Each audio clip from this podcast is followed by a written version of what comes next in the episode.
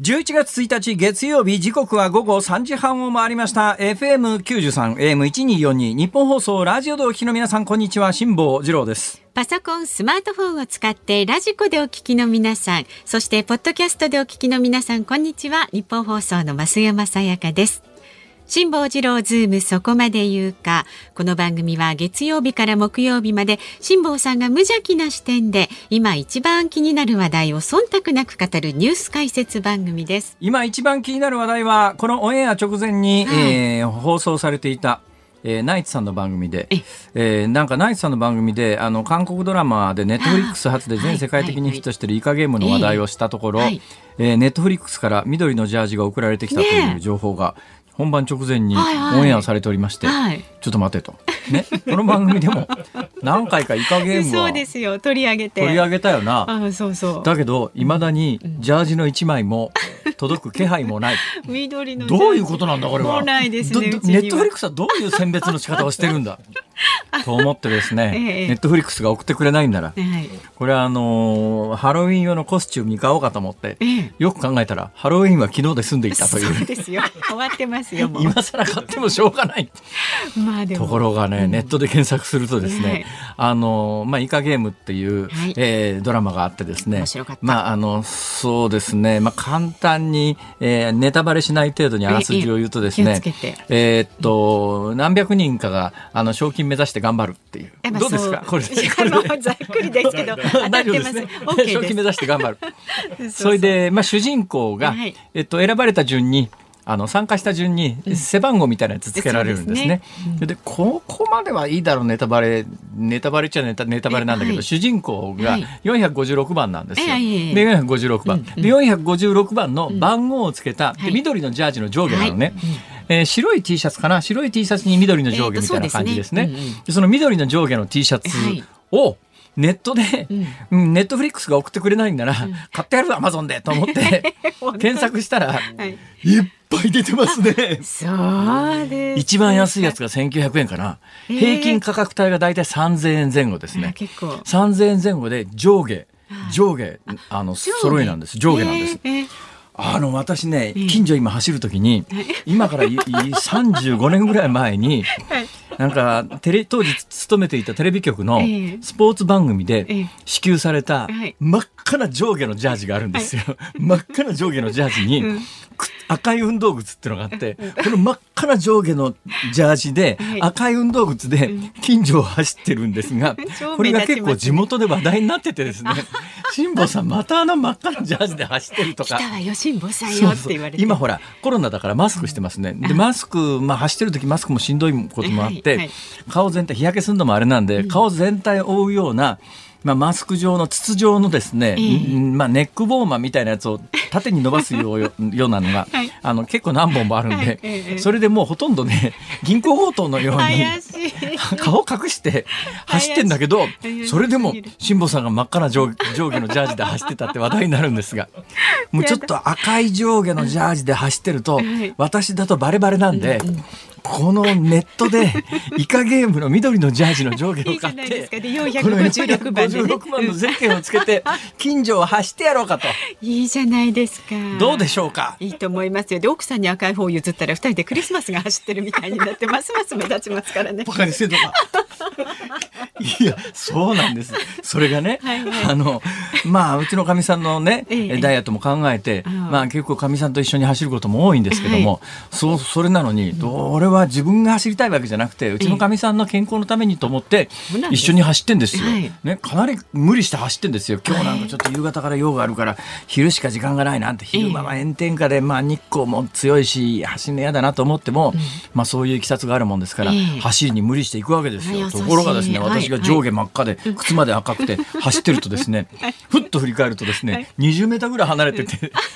なんでそんなに離れてんのって。でわざとこっちもペースを落として、ね、同じペースで走ろうと思うと、それでもず20メーター後ろなんですよ。どういうことだ？だってなんか一緒に走ってて知り合いだと思われるのは嫌だとかひどいわ本当に。そろそろ買い時ですねそしたらね。じゃああの、うん、え緑の上下のジャージ。まあ、ここで言っちゃったらどうかなまたそうですね。辛坊、さんが変えたわよでもねつくづくねなんかこう意図して狙ってやるのは外れますね。あつくづく思いましたね。あの昨日選挙でしたよね、はいはい、で今日あたりですね、よし、そろそろ、あの、東京スポーツに、えー、ネタにしてもらおうと思って、わざわざ東京スポーツ向きに、はい、向けに、それを意識して、ツイッターに書き込んでるのに、何にも意識してなくて、なんか単にその周りの風景みたいなことを見ながらふっと思いついたことをペペッとツイートするとですねあのスポーツ新聞とかが食いついて結構ネットでニュースになったりするんですが、はいはい、今日なんか私はわざわざですよ、ね、スポーツ新聞等々に話題にしてもらおうと思って、はいもうそれに向けてツイートしてんのにどこも一行も書かない。やっぱりあれだよね。ニュース作ってる側も、その見え見えの明らかにこれはネットでなんか書いてほ欲しそうな匂いがすると、書いてくんないんだ、拾わないんですね。なんか根性悪いよねみんな そういう話じゃない。そうですね。そうですか。で、ネットフリックスだよ。ネットフリックス、納得いかないのはさ、ナイツさんでどんな取り上げ方知らない、したか知らないけれども、あちらには緑のジャージだろ。こっち、この番組で、ネットフリックスの全裸監督っていう、あの、これも世界的にヒットしたドラマで、原作者の本橋信弘君が私の高校時代の同級生で、川越高校3年 B 組だったんですよ。その3年 B 組同級生のですね、本橋信弘君まで何回もここへ呼んで、ネットフリックスの全裸監督の宣伝し宣伝してるわけじゃないけど、まあ、取り上げてるのに。ね、あでもね、辛坊さんがいらっしゃらない時だ、あの本橋さんいらした時に、あの差し入れのあのね全裸監督のポテトチップスみたいなとかね。全裸監督のポテトチップス？全裸監督のポテトチップスってどんなポテトチップス？あのカードがパンツの詰め合わせとかさ、なんか あのカードが出てくるんですよ。その袋の中からね。へ何のカード誰が出てくる？あの全裸監督の登場人物の。そうですか。やっぱり絶対受けるのはね全裸監督は売りはあれは村西徹監督のまあ要するにうん一代記というか電気ですよね、ね、電気ですよね、うん、だからあの村西徹監督というと有名なのは BVD っていうアメリカかな、えー、なんかあのパンツメーカーのブリーフですね、はい、白いブリーフ、うん、これが売りじゃないですか。白いブリーフぐらい送ってこんかと。ネットフリックスは。欲しいんですかそれ？いやでもねねブリーフはやめてほしいんだ、うん、今あのこれ先週先々週ぐらいにこの番組で話題にしましたけれども、はい。まあ、ちょっと今寒くなってきてますから、えー、ね、家でもあのパンツの上に物を履いてることがあの頻度としては増えてきてますけれども、うんまあ、室内が暖かい時はいまだにパンツに T シャツなんですよ、はい、このパンツも何度も申し上げているように、うん、ブリーフではなくてジョギパンに見えるボクサー型のトランクスなので、ねうん、えー、ちょっと家から5メートルぐらい、ね、自宅の敷地内ですから、ね、それ道へ出ちゃうとあれですけど自宅の敷地内だから近所に人がいないことを見計らって玄関から全力疾走で新聞受けまで走っていって パンツ1枚で取って帰るということがあってその時に、まあ自分なりの言い訳としては、これは、あの、ジョギパン、ジョギパン、ジョギパンをたまたま今パンツに履いてるだけだというのがあるんですけども、これブリーフはまずいですよね、やっぱり。まずいですよ、もう。なんだって辛坊治郎なんですから、一応あんまり間抜けなことしちゃうとね、今後のね、発言に信憑性なくなっちゃいますからね。いいな、僕別に。よくないです。ブリーフはいかまあそんなこんなで、はい今日はあの選挙の話題でしょ？そうですよね。やっと喋れるようになりましたからね。そうです長い間我慢してきたおかしいでしょ。やっと喋れるようになったって。ああなんだこの国は。はい、じゃあぼちぼちいきます思う存分喋ってくださいね。はい、ではまず。それにしても今回ね。何ですか？今回ね。ええ。昨日まあ各局の久々ですよ、はい、私衆議院選挙の時に多分家でテレビで開票特番見てたのは本当久しぶりかもしれないです。されてますもんね必ずね。そうだけどねもう正直俺開票特番ってね、はい、あの何が嫌かってね。はい。あの感想を求められるじゃないですか、当然のことながらコメンテーターって、えーはい、コメンテーターって感想を求められるんだけどその感想を求めるベースになってるのが、はい、出口調査なんですよ。はい、ちょっとね、うん、歴史的いきさつがあって、うん、昔は出口調査なんかやって、まあやってないこともないんだけど、やってても、それを中心に番組作ってなかったのね。えー、昔はまあ、いかに早く当選確実を他局に先駆けて打つかっていうのを勝負してたんですよ。ところがですね、1990年代に当選確実の打ち間違いっていうのが、もう各局えらいことになって、はいはいある確かね九州の選挙区だと思いますけれども、全局が当選確実打った候補が、一番最後に逆転してひっくり返ったのね。昨日の選挙でも佐賀のあの原口和弘さんかな？あの人最終的に百何十票かで当選してますから。ギリギリもうギリギリになるともうそんなもん分かんないわけですよ。で全局当選確実打った人間が落ってで当時あの放送局の幹部がですね、えー、旧郵政省だから今で総務省に呼びつけられて、はい、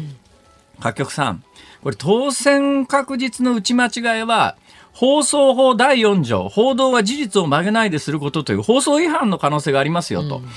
今度からこんなことしたら、あんたたちただじゃ済まないからねって言って、うん、あの、総務局、総務省の若いあの、役人にですね、各局の社長が呼びつけられて、えー、どやされてですね、はい、で、各局の社長は局に帰ってきて、選挙担当者に、はい、おい、次の選挙でな、当選確実の打ち間違いやったらな、クビだから。飛ばすからみたいなこと。それで、各局当選確実の打ち間違いっていうか、当選確実打つ競争をやめちゃったんですよ。で、当選確実打つ競争をやめちゃった代わりに何をしたかというと、各局何、なんで争い始めたかというと、当選、当選確実に関しては、そのお達しが出てから、できるだけゆっくり打つと。他局が打った後でうちは様子見てから、うん、様子見てから、うんうんうん、で NHK が当然確実打ってうちも打ってで間違えた場合、うん、うん、NHK だって間違ってるもうとか言い逃れができるじゃないですか。一番手にはならないと。一番手にはならない、うん。うん、で当選確実の打ち間違いをこう、えー、ねあの絶対ダメっていうことになって、えー、じゃあどうするかというと出口調査に基づく獲得議席予想っていうの。はこれもはっきり予想っていうわけですよ。はい、でこれはあの予想ですから、違うこともありますよっていうニュアンスで予想なんですね。で、ね、今各局8時午後8時に投票が締め切られた瞬間に、出口調査と世論調査に基づく、えー、各党議席獲得議席数予想ドーンと出るじゃないですか。昨日軒並み大外れ。あそうでしたっけ？もう俺こんだけ外れた選挙見たことないレベル、はいはい、まあ、ちょっと後で選挙のコーナーで詳しくやりますけれども、はいこんなに外れたケースは過去ないというぐらいの外れ方してんですよ。でさっきの話に戻りますけど、私まあ今回久々にその選挙外れたんですけど、選挙やってる時何がストレスだったかというと、各局の出口調査に基づく結果が8時に出て、はい、その結果に基づいてえー、自民党が233の過半数割れと、えー、立憲民主党140大躍進というのが、えー、出てます、まあ、昨日の例で言うとね、えー、これについてコメントしてくださいみたいなことになるわけですよ。で私ははっきり言ってそれでも開き直ってですねいやそれはそれあのお宅の局の出口調査に基づくもので、確定して数字確定した数字じゃないですからそれに対してコメントはできませんよって私なら言いますけど、うん、でも一般的にはそういうわけにいかないんですよ。そうね、そう聞かれたら、はい、えー、うちの出口調査信じないんですか？みたいな話が、うちの出口調査では自民党は230議席で過半数割れてんですよ。立憲民主は140の大躍進なんですよ。これについてコメントって求められたら、やっぱり自民党はやっぱりあの安倍菅政権のやっぱりあのマイナスイメージを引きずってとかってね、立憲民主はやっぱり共産党との選挙協力が実に功を奏してみたいなことを、まああのもっともらしく喋るわけですよ。ところがその後開票がこう進んできて、昨日の例で言うと、最終的に自民党は261の絶対安定多数獲得して、立憲民主に至っては96かなんかの大惨敗ですよ。そう した時にさっきのコメントは何だったんだと。ね、いや、でも俺そう思ってないけど、その結果に基づいてコメントしろって言うから俺は言っただけでさ、みたいな。だからそれがね、はい、すっごいストレスなんです。はいはい、あ昨日なんかだから一番最初出口調査出た時に、はい、まああのー、各局ね自民党の獲得議席数って230台のところが多かったんですよ。はい、特にね NHK は NHK ってねに自民党の獲得議席数を212から253、はい、他のところは一応ねもうどうせ予測だからえいやって言って240とか出すわけですが、うんうん、NHK は伝統的にですね慎重で、はい、ここからここまでの間ですよっていう非常に卑怯なことをするわけですね。で昨日 NHK は自民党の最終的な獲得議席を212少なければ212、うん、一番多くても253、うん、その間41議席の幅があるんです。はい。ね、中心ラインは233っていうちょうど過半数ラインが233が過半数ラインで、はい、これがあの、えー、中心ラインなんですが、ここを中心として前後2020、212から253っていうふうに NHK は8時の瞬間にドーンと打ったんです。はいはい、で今までねこの範囲から外れるなんてことはまずなかったんですよ。ああ、大体このところが昨日、はいはい、結局261でしょ、えーえー、だから NHK が予想した40の幅を持ってる獲得予想議席の最大の253よりもさらに8議席多かったっていう。こんなに外れたケースは私ね、過去記憶にない。なんで外れたのって話をね、なんで？ちょっと今日明日選挙の専門家がい。らっしゃいますから、まあその人たちのせいじゃないですけど、うん、ギリギリ詰めてみようと。まあでもね伺っていきましょう、ね、だからねそういう結果を各局出してきてそれに基づいてコメントしてなんかもう下り顔でほら、えー、まあ自民がここまで負けたのは おいおい3時間後においちょっと待てと。あれ出演者もおいちょっと待てって言いたいよね。お前んとこがそういう。結果出すから俺はさっきのコメントしたんで取り消させてくれと。でももう言っちゃったもの取り消せないんですから、えーえー、テレビ見てる人は、バカだなこいつと思うわけで。なるほど。出演される方のご苦労がね。だからね、うん、あの選挙の開票番組のねコメンテーターぐらい辛いものはないですよ。だあの明らかにも出ちゃった結果がまあ揺るぎないものでそれに対してなら、えー、どんな適当なこと言ったって、まあ、あのシンクロできるんですけど、えー、そのその前提が違ってきちゃったら、さっきの発言は何なんだって。そうですね、はい昨日飯田君特番？あそうです。よく頑張りました、はい、頑張りました よ。頑張りました、はい、はい、しっかりとお送りしていました、はい、ぼちぼち参りましょう。はい株と為替です。今日の東京株式市場日経平均株価大幅に続伸しました。先週の金曜日に比べて754円39銭高い2万9647円8銭でした。まあこちら昨日の、え投開票の衆議院選挙で自民党が絶対安定多数を確保したことで経済対策への期待も高まりまして幅広い銘柄に買いが入りましたまた為替相場は現在1ドル114円20銭付近で取引されていますさあ、ズームそこまで言うか、この後はズームフラッシュ。4時台にはジャーナリストの田崎史郎さんに昨日の衆院選について伺います。え番組ではあなたからのご意見もお待ちしております。メールは zoom アットマーク 1242.com zoom zoom アットマーク 1242.com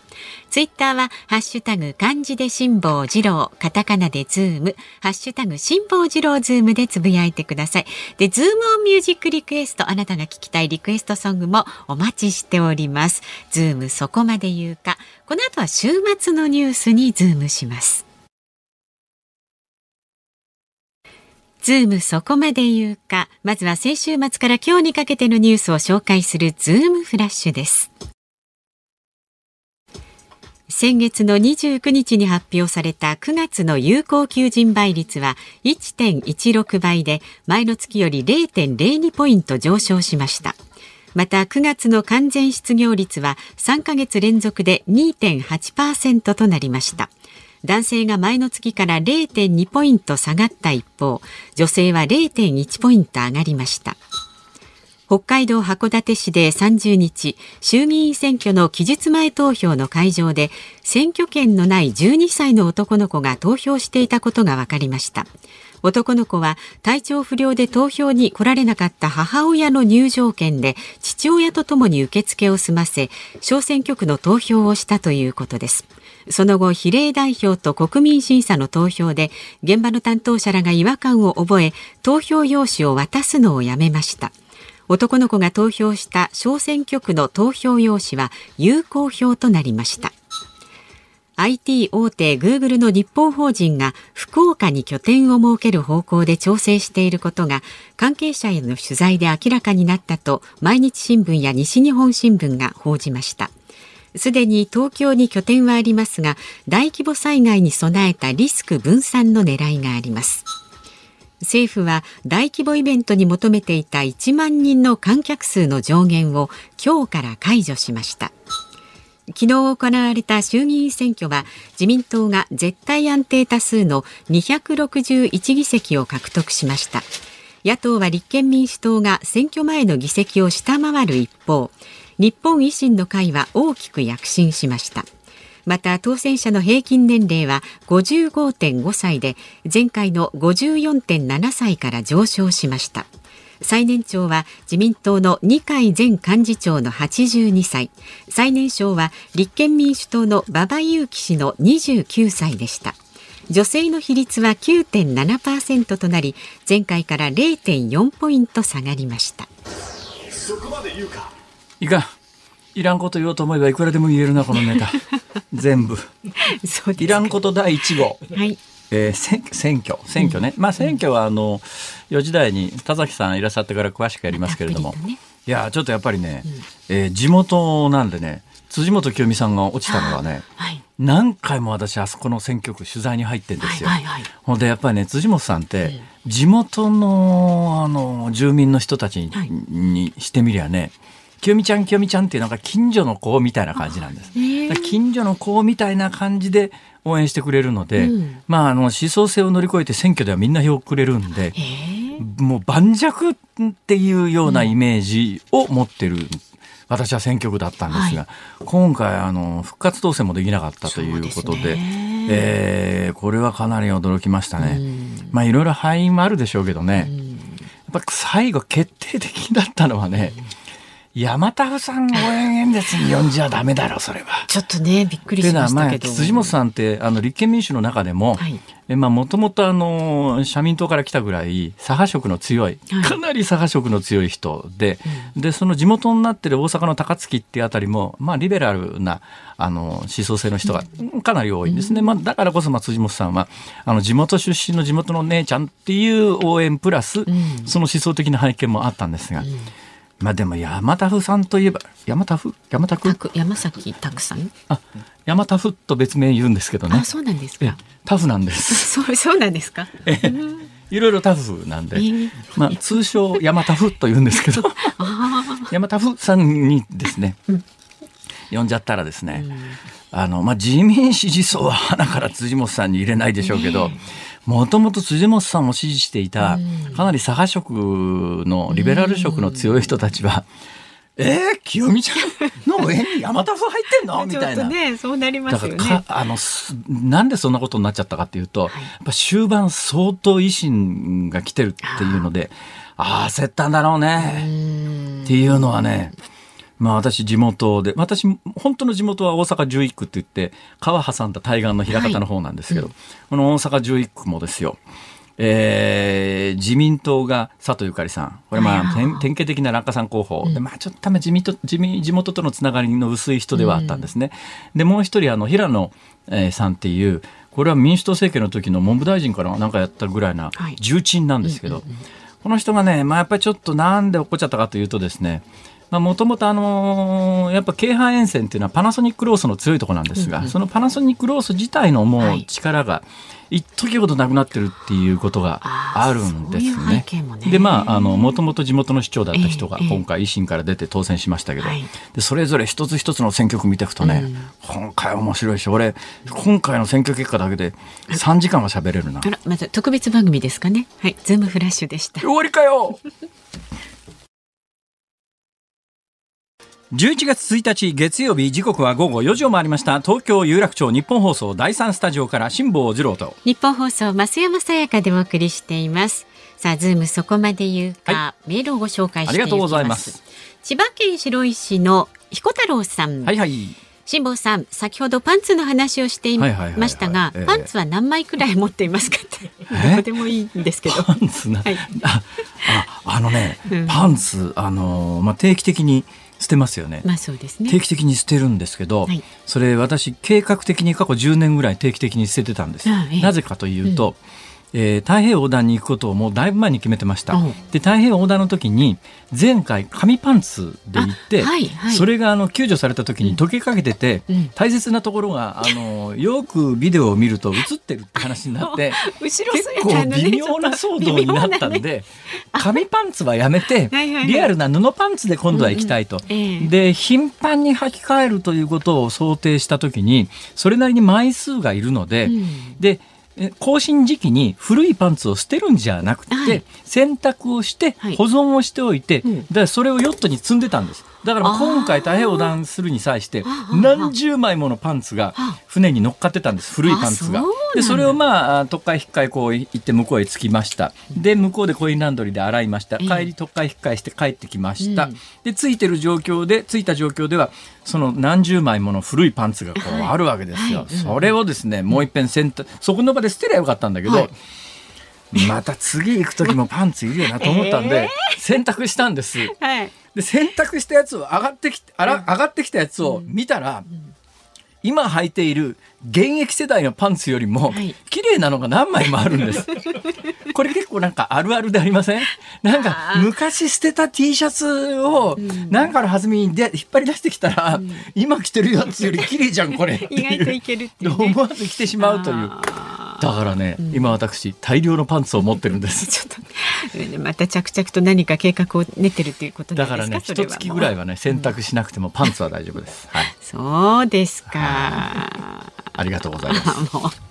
えっと続いて静岡県静岡市の失礼しました。清水の正樹さん、え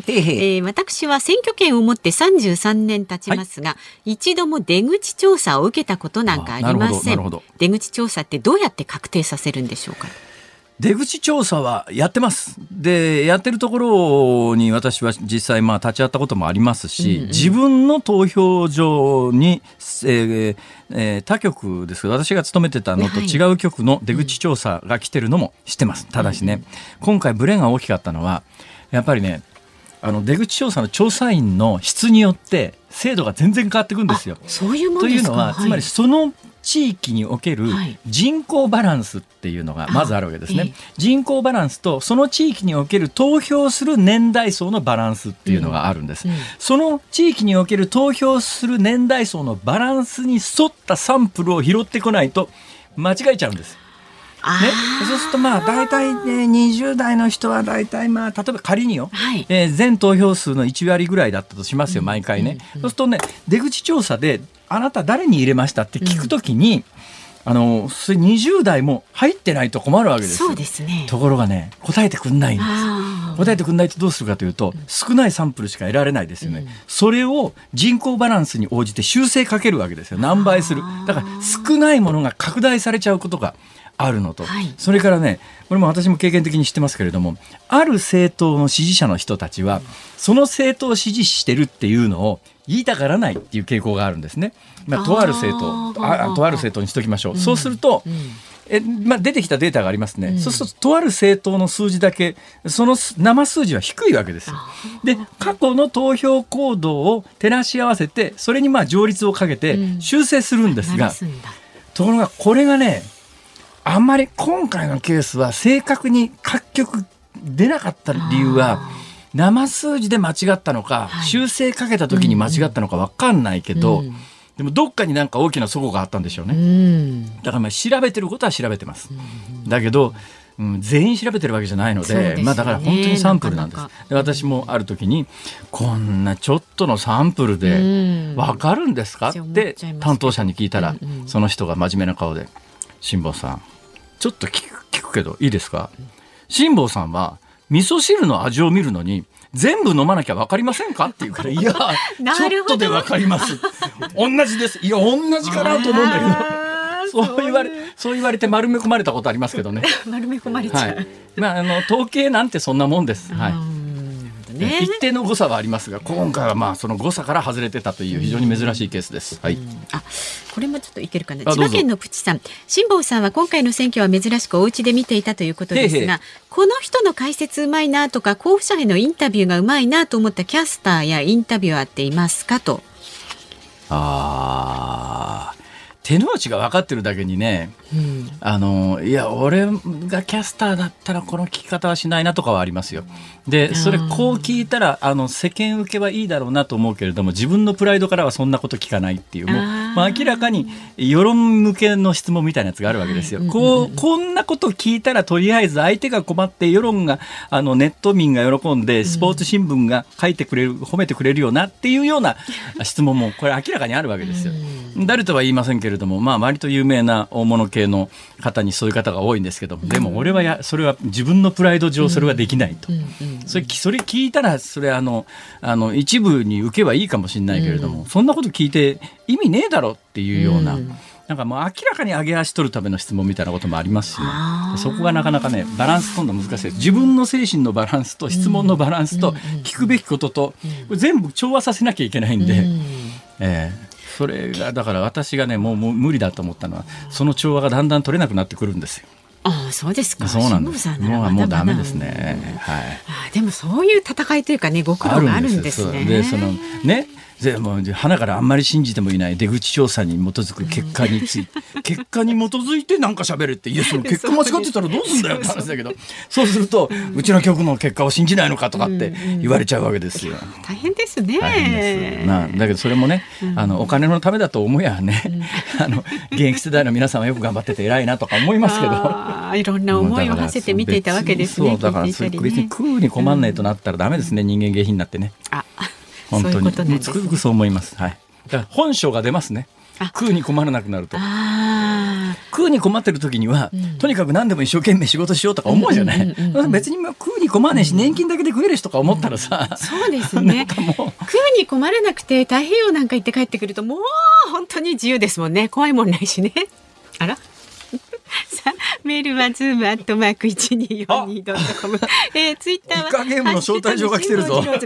なんですよ。辛坊さんがほら放送で言ったからちゃんとこの。今丸三角四角のそうカードが名刺が届きましたこれ何？俺にゲームに参加しろっていうの？そうですよ命かけて戦賞金50億ぐらいだからな、はい、50億円ぐらいだから。あのいっちゃうかな。田崎さんお待ちなんで。そうですね。早く進めろ。ジャーナリストの田崎史郎さんお招き目の前にテレビに映ってたはずなの。にもういらっしゃる。辛坊治郎ズームそこまで言うか。この時間お迎えするのはこの方です。衆議院選挙自民党が単独過半数を獲得昨日投開票が行われた衆議院選挙。自民党は選挙前の276議席から減らしたものの単独で国会を安定的に運営するためのいわゆる絶対安定多数の261議席を確保しました。また日本維新の会は選挙前の4倍近い議席を獲得し第3党に躍進しました。投票率は55.93%で前回2017年の衆議院選挙の53.68%を上回りました。さあこの時間はジャーナリストの田崎史郎さんに衆院選分析してもらいます。どうぞよろしくお願いします。よろしくお願いします。お願いします。まああのご存知ない方いらっしゃらないと思いますがまあざっと結果だけ見ておきますとえー、定数465をめぐって争われた昨日の衆議院選挙ですが、自民党が261、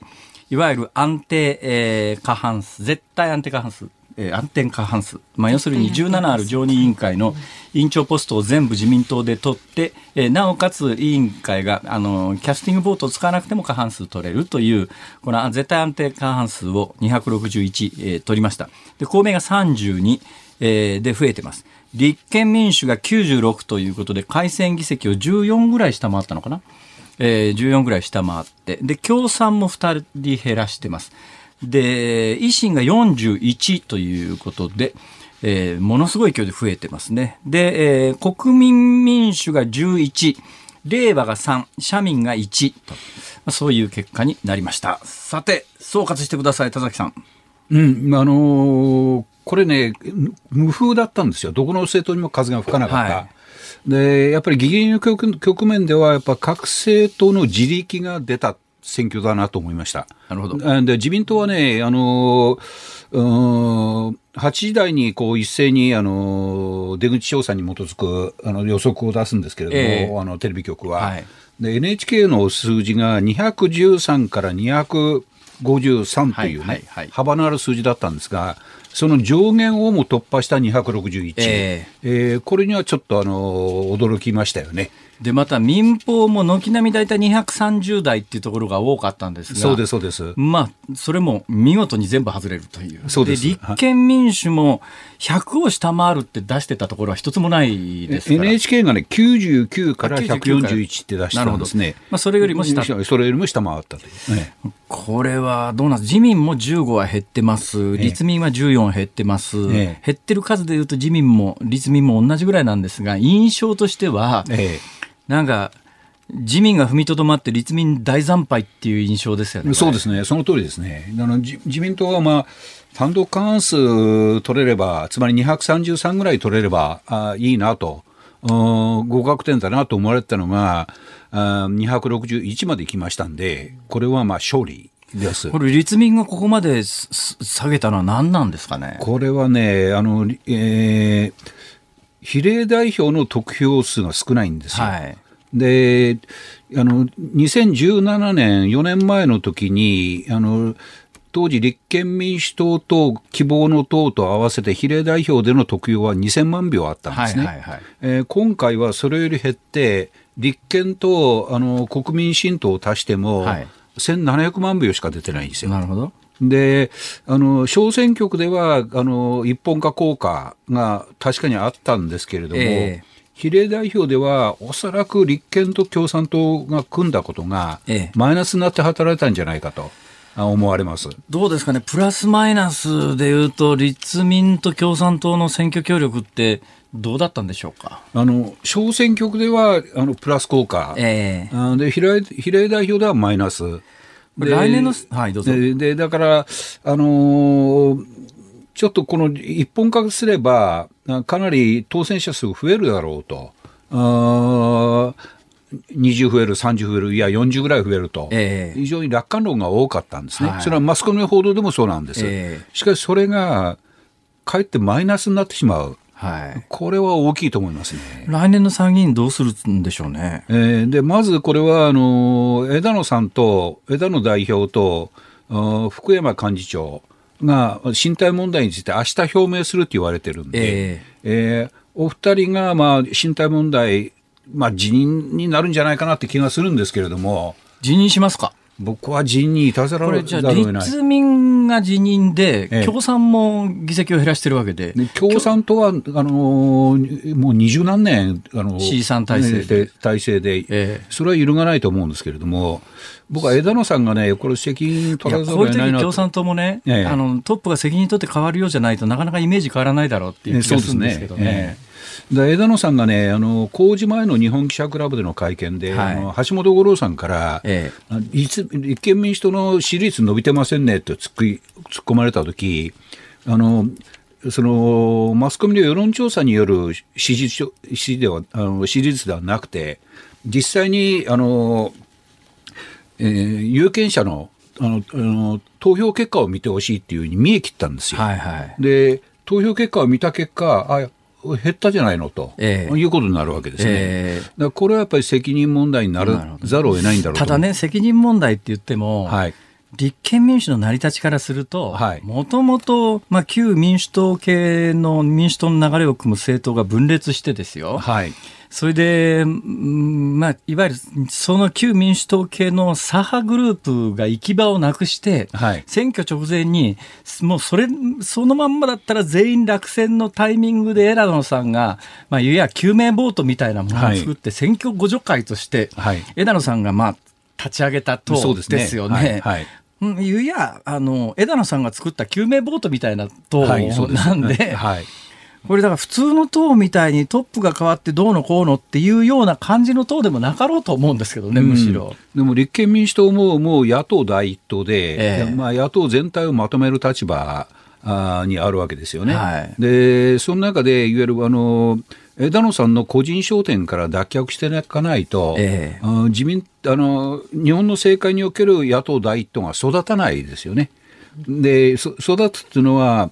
ある程度、あの保守票から真ん中あたりの票が取れる政党に、あの立憲民主党が変わっていかなければ、いつまでたってもあの野党は今の状況のまだと、ね、いや、そうなんだけども、えー、今回もやっぱり小選挙区においては、はい、やっぱりあの野党がバラバラだと戦えないと、はい、自民党対野党という一対一の構図に持っていくためには、えー、野党を一本化しなきゃいけない、まあ、この方針は間違いないじゃないと思うんですが、はい、だからといって、その結果としてですよ、えー、かなりあの思想的にはあの左の方であるところの共産と組むという、これもまさに選挙互助会の、うん面目役所みたいなところがあって、はい、で選挙互助会議である限りは、ええ、政権にとってうちの党はこういう政策をしますっていうのを前面に出して、はい、二大政党制になっていかないんじゃないのかっていう気がするんですが。え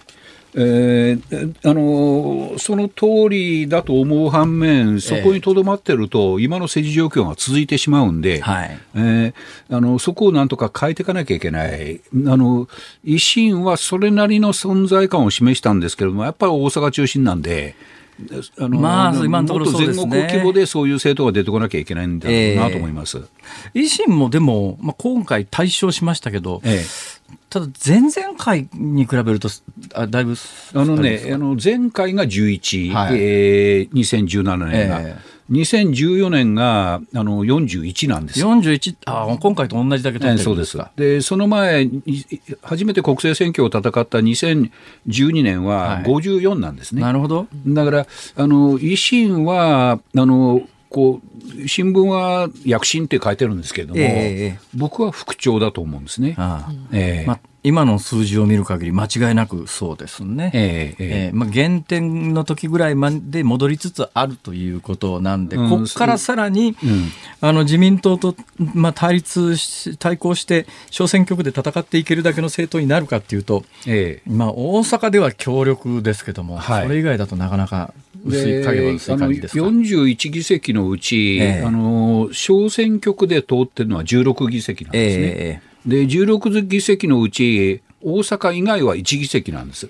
はあ、兵庫の6区ですね。えー、で、15議席は大阪で取っていて、大阪の19選挙区のうち15選挙区で勝ったと。はい、だから大阪で躍進したんです。えーで比例代表増えてるところは、あの北陸こうあの信越とか、えー、四国で取れてるのが目新しいんですけれども、それはおそらく立憲共産党には投票したくない、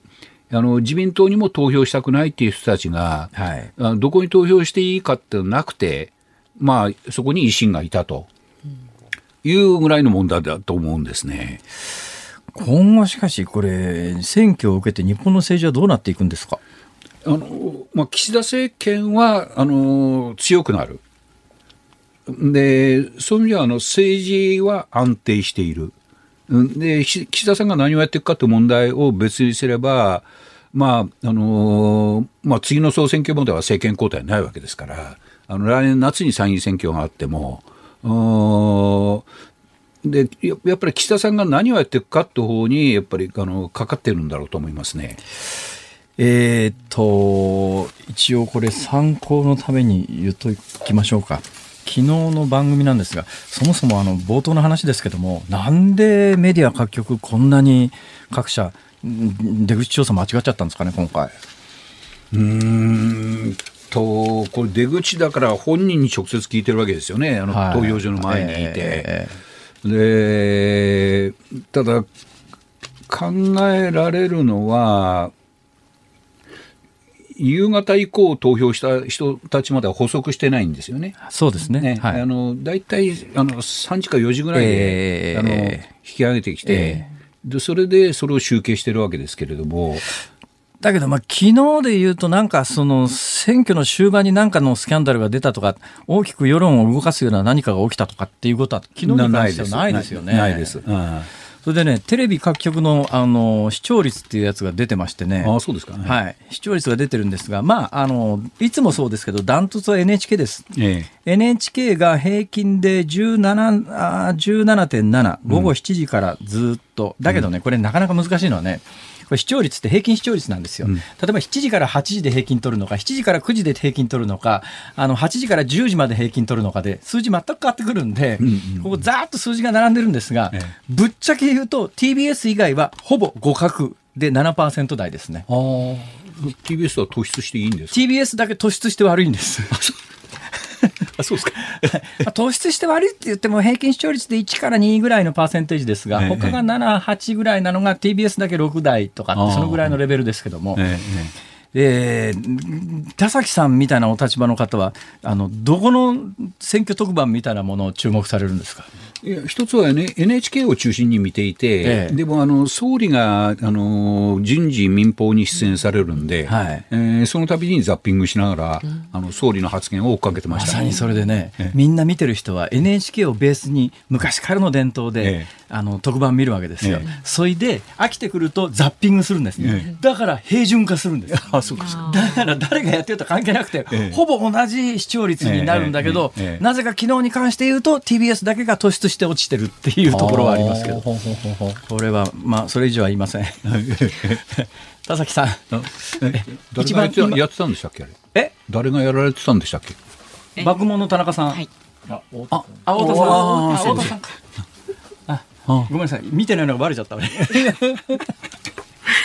はい、えいや別に太田さんのせいじゃないと思いますよ。えー、そうですね。わかんないです、えー、それ何のせいか知りません。はい。そこまで言うつもりはありません。えー、はい。ちょっとまた掘り下げにあのいらしてください。はい、お待ちしております。はい、ありがとうございます。もうほとんど毎週来ていただけるとありがたいんですよ。いやいや、も助かりますけれども。ありがとうございました。ありがとうございました。さんでした。さあ、ここで毎年ご好評をいただいております日本放送アナウンサーカレンダーのご案内。今年もね、販売いたします。来年2022年版の通信販売がね、もう始まっております。で、今回はですね、日本放送のあるこの有楽町とか丸の内、日比谷などで2年ぶりのね、ロケをしたんです。去年はね、ちょっとね、コロナの関係であまり出歩けなかったんですけれども。へえ。そう。そうなんですか。ご近所でパシャパシャやってますんで。山さやかさん、あの、表紙のセンターに復帰です 去年一瞬センターではなくてセンターの隣になったんですけども 今年のカレンダーは7人いらっしゃるうちの真ん中ということで、ドセンター。そして月の並びも8月。8月に。8月ですから皆さん。当然ね。あんな写真やこんな写真もあるわけで。あんな写真やこんな写真やそんな写真もぜひこう期待していただいて。そうなんですよ、えー、であの8月だけじゃなくてですね、ええ、12月にもご登場されてます。あそうです12月のね、はい、あの、えー、クリスマスツリーの横にいらっしゃる、あの 増山さやかさんがですね含みがあります、ね、本当に少女のような 可愛らしささをあの、えー、称えてらっしゃいまして。そういうふうにあのこれは皆さん想像してご覧お求めになる価値があります。は い日本放送アナウンサーカレンダー2022役落としにもなると思います。そうですね。あと悪魔が寄ってこないとかね。一部税込み2100円。こちらに送料代引き手数料別途かかります。でお電話でのお申し込みは日本放送カレンダー係0570-07の1242 0570-07の1242平日日の、えー、朝10時から夕方5時までお受けしております。で、パソコン、スマートフォンからは日本放送アナウンサーカレンダーのホームページにある案内に沿って進んでください。こちらは代引き、クレジットカード、コンビニ払いなどご利用いただけます。詳しいことはホームページご覧になってください。ぜひ今年もよろしくお願いいたします。ということでメールご紹介していきます。はい、ありがとうございます。栃木県真岡市の滝さんですね。昨日初めて出口調査を受けました。某 A 新聞社でああ A 新聞社。A 新聞社。年代性別どの政党に入れたかなどの質問でタブレットでの回答をすするタイプでした。家族三人で行って私のみに声をかけられましそうなんです。だからねあのそうなんです。バランス見て、えー、大体あの本社から指示されるわけですよ、うん、そこの投票所では、えー、何歳ぐらいの人が何人何歳ぐらいの人が何人って指示されるんですね、はいはい、その指示に合った年代層の、えーえー、性別で、うん、えー、こう聞くわけですよ。だから一家族行っても全員聞かないんですね。なるほど。はい、でこれタブレットで回答ってことは音声に出して何々党とかそういうの言わなくていいってことなんですかね？いや今各社どうやってるかわかりませんが、ね、うん昔ながら喋ってもらってそれを紙に記入しているところもあるんじゃないかと思いますが、ね、今もう、そうか全部オンラインなのかなそういう時代ですね。ねはい。それからたーちゃんさん神奈川県にお住まいの方、辛、坊、さんツイッターで選挙に関する、えー、話をたくさん投稿していて太平洋横断後も政治に吠えてくれて安心しました。特に公約は言ったもん勝ちという話は確かになと思いました、えー、もうちょっとあの厳しい調子で書いてですね、うん、この言葉を使うと多分ネットであの新聞も引きにくいだろうなと思うからわざとちょっとあの柔らかくして違う言葉に変えて わざわざやってんのにどこも取り上げてくれないっていう。まあそういうもんですかすごく不満だなこれ。さあご意見はズームアットマーク一二四二ドットコム。ツイッターはハッシュタグ辛坊治郎ズームでつぶやいてください。お待ちしています11月1日月曜日時刻は午後5時を回りました。辛坊治郎です。日本放送の増山さやかです。メッセージいただいてます。ありがとうございます。埼玉県のココさん。はい。選挙特番について投票日の夜全局で選挙特番ってやらなきゃいけないものなんでしょうか。開票がすべて終わった時点で結果発表しますって発表すればよくないですか？一晩一日くらい待てばいいと思うんですけど。で投票後にじゃなくて公示後にどんな人が立候補しているのかを大々的にやってほしいと思うんですけど。どこの誰だか何をしてきた人なのか紹介してくれたらどの人に投票すればいいかを考えて投票にも行こうという人も増えるのではと思います。そんなことないでしょうか？と。100%正論です。ねえ、はい。でもまあそうはいかない事情っていうもんが大人の事情がね。でもこの番組でも何回も申し上げてますけど、えええええまずまあいろいろあるわけ ほらほらほらってね おっしゃる通り。おっしゃる通り。はい、えーそれからこの時間でですね、ズームオンミュージックリクエストラジオを聞きのああなたが聞き今たい曲。日なんか私がリクエストするタイミングがなかったの？そうですよ。だからご紹介しますよ。え？えっとね、ウィンタースさん東京都の方。毎回ポッドキャストで拝聴していますが今日は生で聞けておりリクエストします。ます。なかなかリクエストの採用がされないですが懲りずにお聞きなさいほら言われてるじゃないいやいやいですかやそれは偏見です。でリクエスト曲が桑田佳祐さんの炎の聖歌隊をリクエストします。なんでですか？理由がね書いてない。あ、辛坊さんと同い年ですって書いてあるだけだ。ああ なるほどはいはいありがとうございますそれから、はい三橋のマイケルさん埼玉市の方、はいは V6 の輪になって踊ろうをリクエストします。はいはいね、残念ながら V6 今日解散します。辛坊さん V6 との思い出何かありますか？えあのー岡田准一さんがうんうん。平パー平方パークこれね多分ねね。事務所的には微妙になったと思いますよ。あの平方パークっていう遊園地がはいはい。地元にあるんですが、この平方パークを宣伝する宣伝隊の隊長みたいなのをええ。平パーお,、おじさんとか平パーお兄さんとか言うんですが、岡田准一さんはいろんな仮装をしてその平パー兄さんをやってくれてるんですけど、あれ事務所的に OK なのかな？ちゃんとお仕事で出てるだから自分ご自身のご出身の地域だから、まあ地元にね。ねのためにっていうんでやってらっしゃるんじゃないのかなと思いますけどね。うん。決めました。はい。え今日 まだまだあそうですか。えー神奈川県のよっちゃんさん、今日から11月ということで冬ソング、冬が始まるよ、牧原紀之さん。マキ。それから杉並区の桜エビ太郎さん、へへ54歳。昨日の選挙はマスコミ各社からすると予想外だったとのことから、こんなはずじゃなかったよねという歌い出しの田原俊彦、悲しみトゥーヤングをリクエストします。皆さんいろいろ考えてますね。うんええ今いろいろ曲があの並んだんですけども、はいえー唯一私の頭の中にタイトルが残ってるのが「輪になって踊ろう」だけなので。ちょっと見て ちゃんと選どうどうどうしますか？えでも。もうあの V6 の「輪になって踊ろうで」まあね、はい。今日がね今日で解散ですか？ね、今日で解散。そうそうなんですよ。なんかジャニーズ解散相次いでます？相次いでます。スマップもなくなってますよね。あもうもうそれはとっくです嵐もなくなってますよね。えっ、とそうまああの休解あ散ではないよね。休止？休止に向けてのカウントダウンかまあお休みをするっていう感じですかね。そうそうなんですよ。こういうの表現が微妙だからね、うん適当なこと言うと必ずクレームくるんですけどその辺忖度してください、まあおじさんが適当なこと言ってるだけですからね。正しい表現が何かは教えてくださいね。ということで V6 でお願いします。はい、じゃあ V6 の輪になって踊ろうです。だいたいね、5時28分頃にお送りします。今日は月曜日ですので、5分延長5時35分までお送りしますんでね、ご了承ください。さあ、ラジオの前のあなたからのご意見。24時間ななんで笑ってんですか？お受けしております。いや今ご了承くださいっていうのはみんな辛坊さんに向けてね こうあのお願いしたっていうところもありまして、そうなんですか。気づいてね。いやぼーっと聞いてた、えー。労働協会だ。ご意見24時間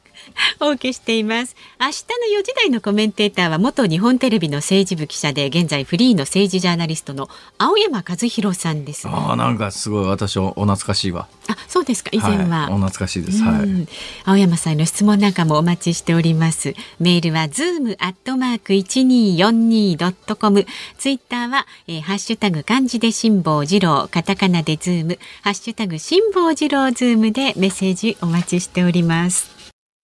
辛坊さんが独自の視点でニュースを解説するズームオン。今日最後に特集するニュースはこちらです。新500円硬貨が今日から流通開始。今日11月1日から21年ぶりとなる新たなデザインの500円硬貨の流通が始まりました。新しい500円硬貨には3種類の金属を組み合わせた2色3層構造が採用され一部だけ幅や形を変えた斜めギザや微細文字加工などさまざまな偽造防止技術が導入されています。今年度は2億枚発行し今後徐々に流通量を増やす予定です。今日から新しい500円の流通が始まったと言っても、はい、そう簡単に手に入らないと思います。まあ、発行枚数から見てしばらく経たないと。でもこれね、見た瞬間にわかりますから、今までの500円玉と違うのは、はい、あの、直径同じなんですけど、うんえっと、周りが金色に近いのかな、金色っぽい。で、内側が、これ2色になってて、えー、同心円の2色っていう効果は、世界的にはそんなに珍しくないっていうかね、はい、確かユーロの効果にも同じようなデザインで周りが金で真ん中がっていうのが確か私も何枚か持ってますけども、うんうん、えー、今回500円玉に採用されたということでに500円玉ってどうですかね。私の人生を振り返るとですね、はい、500円硬貨が出たのが1982年なんですよ。だから私が就職した後で500円硬貨の方が歴史は長いんですがでもね500円と聞いた瞬間にはやっぱり500円札なんですね。まあ、岩倉智美の500円札って、はい、これ増山さんもそうじゃありませんか、今の若い人で多分ね500円札とか100円札、板垣大輔とか特に100円札は知らない。ええ。ー、あれ？ちょっとそこで線引くのやめてもらえます？聞きましたよ今。いや本当にね。あの100円札の板垣大輔っていうのがあってですね、これがまあ大体ボロボロのしわくちゃになってて。100円札の板垣大輔500円札の岩倉智美、うん、確かね岩倉智美の500円札は1990年代にまで流通は普通に、ね、普通に流通っていう意味ではあの日銀券というやつは有効期限がありませんので、えー、今でもあの100円札でも500円札でも、ね、もっと前のやつでも普通その額面の価格で使えるんですが、うんうんうん、効果ってだから500円の効果が出た時にすごいインフレだったんです。インフレがひどい時で、ああ500円ってなんかお札っていうイメージだったのが、うん、500円が硬貨になった時にすっごい衝撃で、うん、え、500円が硬貨かよみたいな。硬貨っていうとなんかお札より価値が低いものっていうイメージがありましたから。ね、だから1980年代に500円の硬貨が出た時には、うん、インフレ進んできたんだなっていう、なんかそういう思いをね、えー、深めた思い出がありますが、はい、これね、割とすぐに、多分ね、で、なん、割とすぐ、20年も経たないうちに、新しいのに取って変わったんですよ。で、旧の500円玉っていうのが、今、今流通してるのが2代目なんです。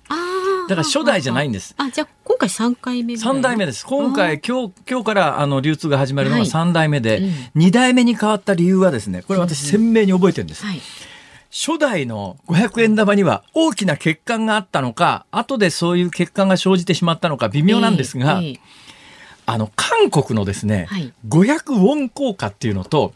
直径と素材が同じだったんですよ。なんかそんな話ありましたね。だから自販機かなんか使うとってね。まさにそうなんです。でね、重さが実は韓国の500ウォンの方がちょっと重かったんです。で、ここが問題で、で、価値はですね、え当時500円と500ウォンの価値は10倍ありましたから、だから日本でいうと50円硬貨ぐらいの値打ちしかない500ウォン硬貨を韓国から持ってきてそれでドリルでちょっと穴開けるだけなんですよ。ウォンの方が重いんで、ドリルで穴開けてちょっと軽くしたら、じゃあね、自販機ってどういうふうに認識してるかというと、直径と重さと電気抵抗なんです。ね。で、韓国の500ウォンの効果と、日本の500円の効果は、直径が同じ26.5ミリで、うん、えー、26.5ミリ。だから2センチ6.5ミリ。26.5 ミリで直径が同じなんです。うん、それで素材が同じ白銅って言ってですね、銅とニッケルの合金なんです。同じ電気抵抗なんです。で、なおかつ重さがウォンの方が若干重いんで、削ったら、同じ直径で、同じ素材で、同じ重さのものが簡単にできるんですね。で、人間相手だと、見たらウォンって書いてありますから、まあ、ウォンって書いてあるから。えまあまあ、でもね、暗闇で見ると分かんないですよ。でもまあまあ、でもまあ、見りゃ分かります。だけど自販機は、今言った3つの要素でしか、えー、検査してなかったんで、そういう自販機にこれを入れてですね、で、今の自販機と当時の自販機は違うのは、まあ、今の自販機でもそういう自販機があるのかもしれませんが、今効果入れて間違った効果とか入れるそのまま戻ってくるじゃないですか。で、当時の自販機って、500円の代わりに500円入れますね。それで払い戻しを押すと、別のところの500円が戻ってきたんです。だから500ウォンでそれはまあドリンク買ってお釣りを搾取するっていうこともできます できましたけどそれよりも手っ取り早いのが500円を自販機に入れて払い戻しのボタンを押すと500円申請500円効果が出てきたんです。ジュースをでこれが日本国中の自販機で多発して、まずいよこれ。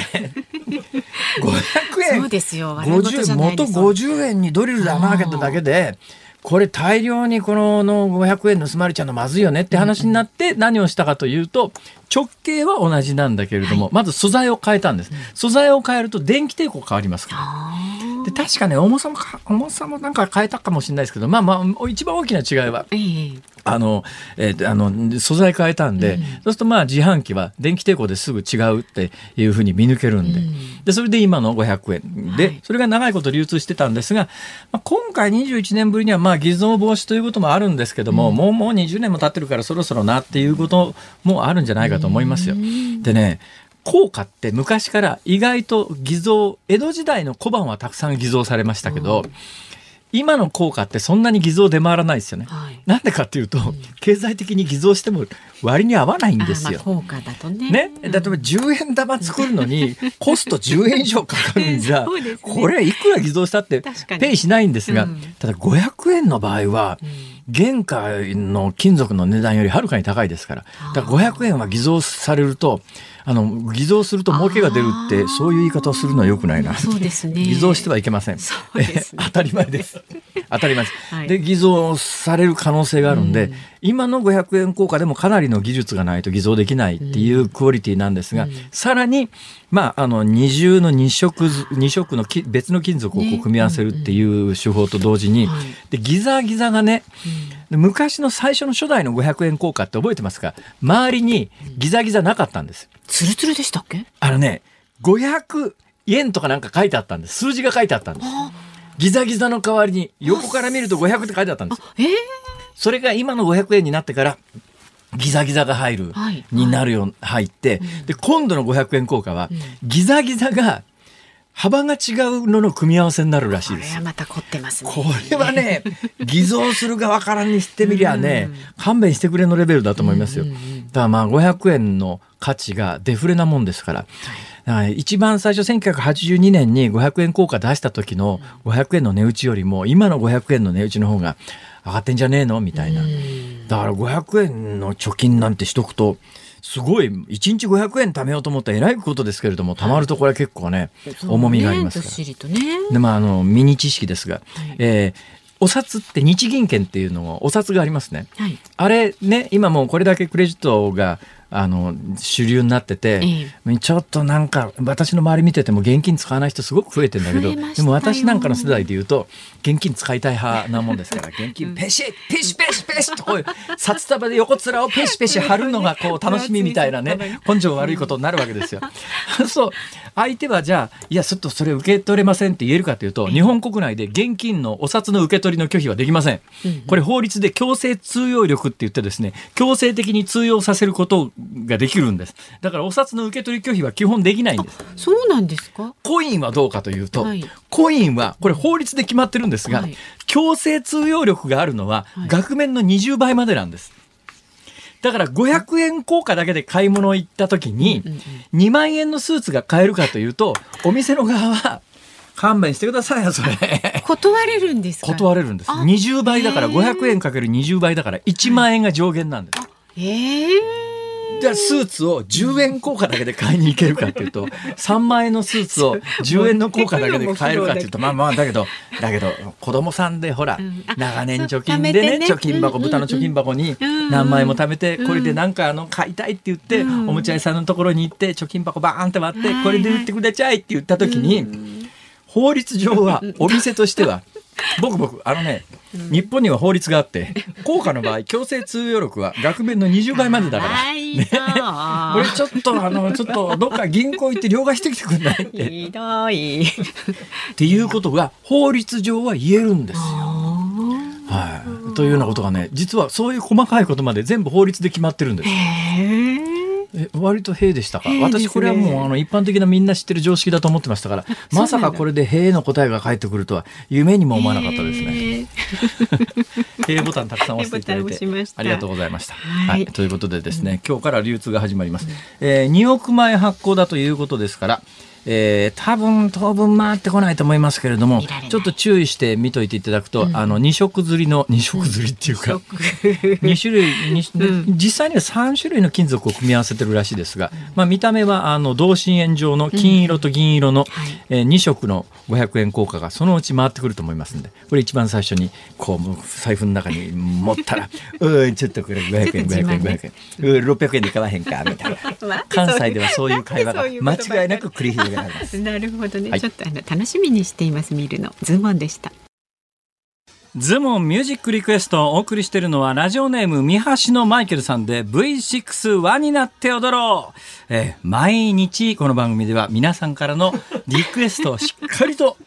このコーナーでお届けしております。ね、明日以降も、えー、ぜひ私の誘導に忖度せず、はまらなくて結構ですから、えー、もうあの聞きたいと思う曲をリクエストしていただいたら結構でございますが、えー、まあ V6 もね、もう解散？解散なの？解散なんです V6 は。私もね6年前からミュージックソンでご一緒させていただいて、えー、まああの一緒にこう盲導犬の取材に行ったりねいろいろしたんですけれど。も、えっ、とねまず取材はね三宅健さんとかと一緒に行ったんですが。非常にね皆さん気配りできてね私やっぱ同じあの大阪の地元の岡田准一さんのファンでね、うんうんうん、えっ、と割とね私まあ洋画系を毎週金曜日のロードショーで見に行くこと多いんですが、はいはい、岡田准一さんの出てる映画は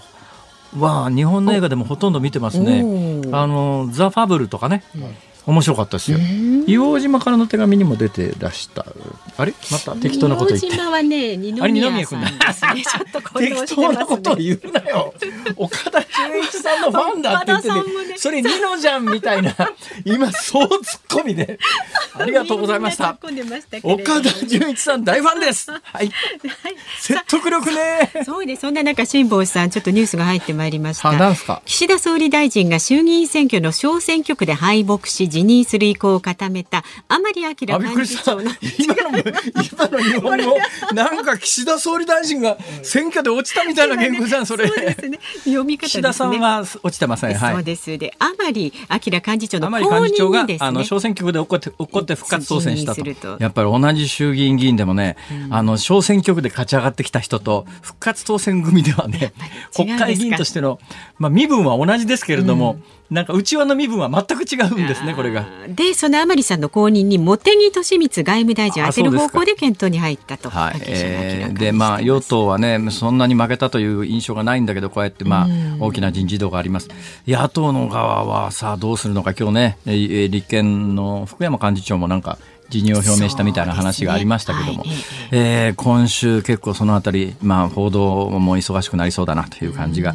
いたします。今週いろいろねニュースがありましてね、はい、あの明日あの映画を短く編集して公開 YouTube で公開した、ね、はいこれファースト映画っていうのは初めて聞きました。ファストフードとかさ、ファスト映画って言うんだそういうのと思って、それの明日判決が出るんですか？そうですはい、またこれ、えー、詳しくお伝えしてまいります。いきましょう。はい、そう聞きの日本放送この後小島夏子さんお帰りなさい。明日の朝6時からの飯田浩二の OK 工事アップは自由民主党参議院議員で作家の青山山茂春さん6時台からご登場です。で、このズームそこまで言うか午後3時半からはゲスト元日本テレビの政治部記者で現在フリーの政治ジャーナリスト青山和弘さんお招きいたします。飯田君の方は青山茂春さん。あ、本当だ。こちらは青山和弘さん。青山青山だ。別人です。人間至る所生産あり。はい。何を言ってんだか。ここまでの相手は辛坊治郎と増山さやかでした。明日も聞いてちょうだい。